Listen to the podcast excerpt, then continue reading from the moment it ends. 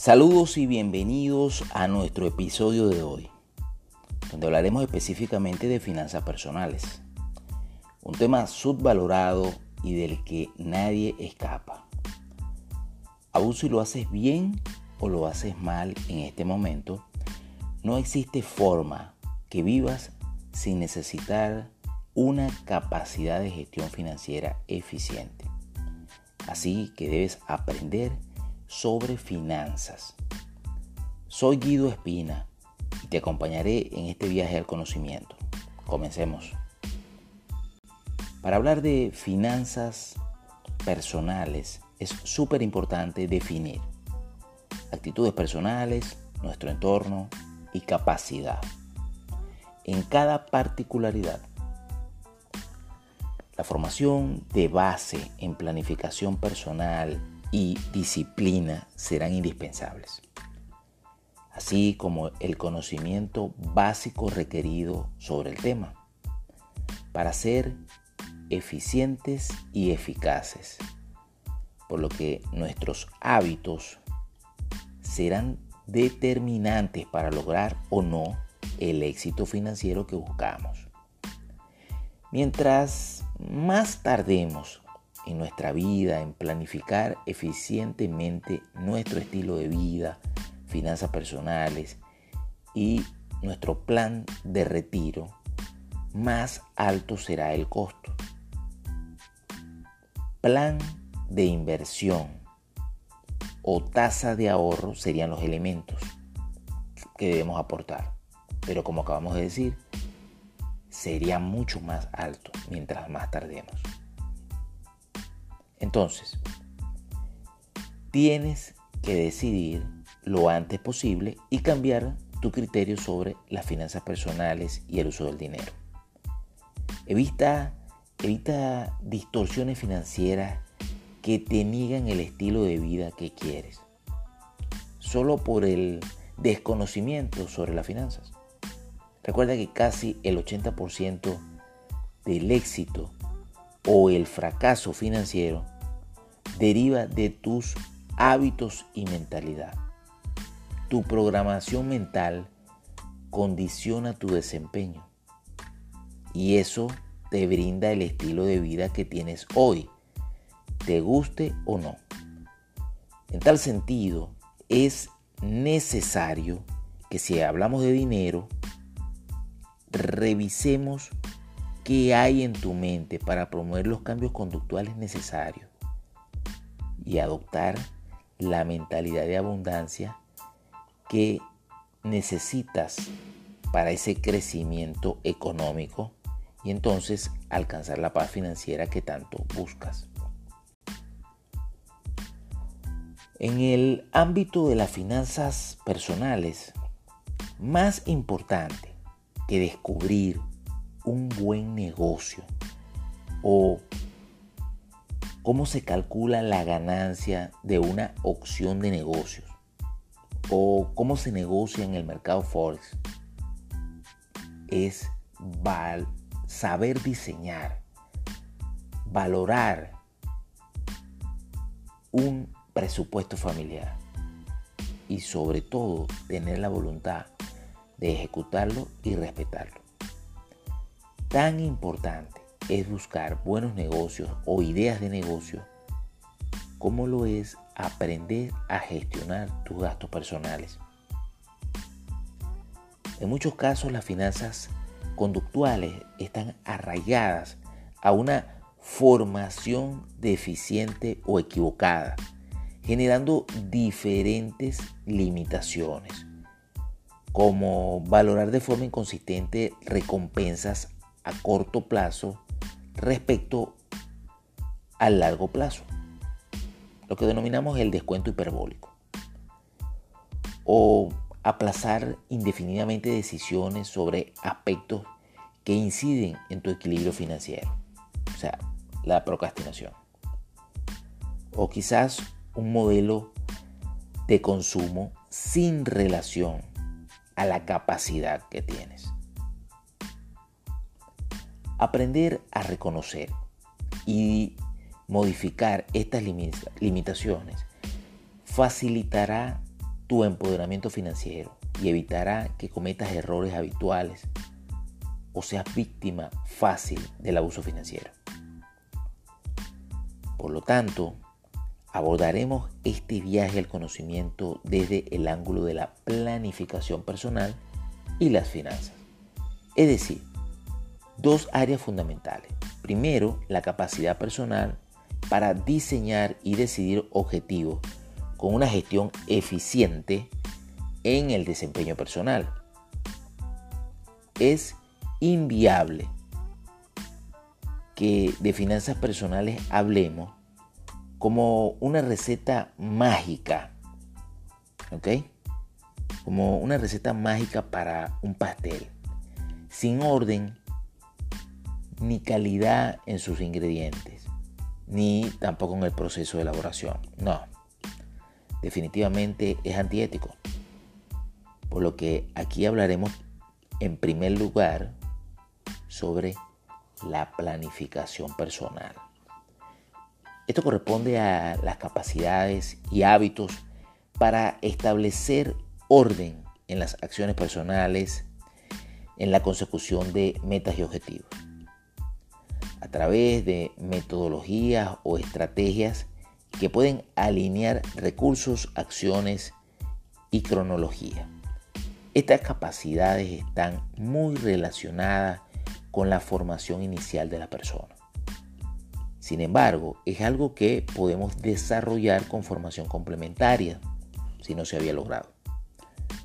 La planificación personal va más allá de la planificación financiera, que en sus orígenes viene de la adaptación a las personas y a las familias a técnicas de planificación financiera que originalmente nacen en las empresas. En conclusión, es conveniente la planificación personal en lo emocional, social, familiar, laboral, entre otros factores, para avanzar con una mejor base a la planificación financiera personal, garantizando mejores resultados. Realmente no es complejo, pero sí conveniente para llevar una vida más estable, cómoda y productiva. En tal sentido debemos hablar sobre el ciclo vital de una persona en cuanto a las finanzas. Entonces, una pregunta oportuna sería, ¿qué es el ciclo vital? Pues es un paradigma, es un modelo que nos permite explicar la evolución de una persona a lo largo de toda su vida. Evidentemente, cada persona es distinta. Cada, cada persona tiene sus propios hitos y etapas. Pero así como la mayoría de las personas pasamos por una serie de etapas, unos más eficientes y exitosos que otros, esto genera información que está disponible para todos, como experiencias de, éxito y experiencias de fracaso. Que al investigar o incluso al formarnos, que es lo más conveniente, esto nos puede ayudar a reflexionar globalmente para evolucionar, desarrollando nuestro plan de finanzas personales de la mano de un experto. Entonces, otra pregunta oportuna sería, ¿cuáles son las etapas del ciclo vital. Bueno, básicamente tres. Ellas están claramente diferenciadas, al menos en teoría, porque a medida que evolucionamos, los procesos de transición se modifican. O sea, las cosas van cambiando. Las etapas básicas del ciclo vital son el elemento A, la edad infantil y la adolescencia de las personas. Es mm, la etapa de formación y preparación, desarrollando las capacidades que necesitamos para gestionar eficientemente nuestra vida. Entonces avanzamos al elemento B, la edad productiva adulta. O sea, la etapa de productividad o acumulación. Desarrollamos mm, nuestra capacidad de producción, logrando el crecimiento financiero adecuado de acuerdo a nuestra visión y necesidades. Entonces avanzamos al elemento C, la edad de la jubilación. Hoy en día la edad para esto podría variar, ¿ok? A veces se retrasa mucho. Hablamos entonces de la etapa de retiro. Sí que es cierto que hace unas décadas atrás la proporción del tiempo medio de las tres etapas era aproximadamente un tercio para cada una de ellas.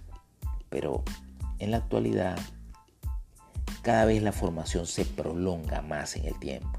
De hecho, nos hemos estado transformando y reciclando permanentemente. Ejercemos diversas actividades en el tiempo. Cambiamos para adaptarnos. Lo que la mayoría de las personas hacemos es hacer compatible el educarnos, formarnos con el trabajo, todo simultáneamente. En un tiempo una actividad u oficio y luego otra cosa y así. Y una consecuencia importante es que se podría estar ensanchando la edad productiva adulta, tomando mucho más tiempo de nuestra vida, lo cual significa quizás más tiempo de producción en nuestra vida, pero sin calidad en la gestión de la finanza, con problemas de financiación en la etapa siguiente. Y la mala preparación en la etapa inicial. En cambio, hacemos más angosta esta etapa inicial, que es la etapa infantil y adolescencia, que es para la formación, y también la etapa de jubilación. Ambas quedan un poco más angostas. Todo esto representa riesgos graves que comprometen la seguridad social de las personas, así como sus metas. Esta situación no la podemos ignorar y nos confirma la relación entre educación estratégica y oportuna, planificación personal, valoración del ciclo vital y planificación financiera. Una excelente ecuación que mejoraría muchísimo nuestros resultados. Recordemos que cuando hablamos de ensanchar la etapa inicial, que es la etapa de preparación, también, perdón, la etapa de productividad del adulto. Hablamos entonces de quizás mayor productividad, pero ya aclaramos que eso sería relativo. Ahora, si hacemos un poco más angosta la etapa de formación, la etapa inicial y la etapa de jubilación, podríamos tener consecuencias emocionales. ¿Ok? Ahora, otro elemento detonante de estas consecuencias emocionales sería la poca preparación en finanzas, que nos llevaría a cometer errores y eso nos podría llevar a la frustración. ¿Ok? Entonces, ya tenemos claro elementos de riesgo muy importantes. Pero si hablamos de esa relación estratégica sobre educación, educación oportuna, planificación personal, valoración del ciclo vital y la planificación financiera, de aquí parte la base teórica de la importancia de la educación familiar. Si nosotros tuvimos esta debilidad, podemos ajustarlo con formación complementaria, pero debemos tomar medidas para nuestros hijos. Para una persona, para hacer, hacer las personas exitosas.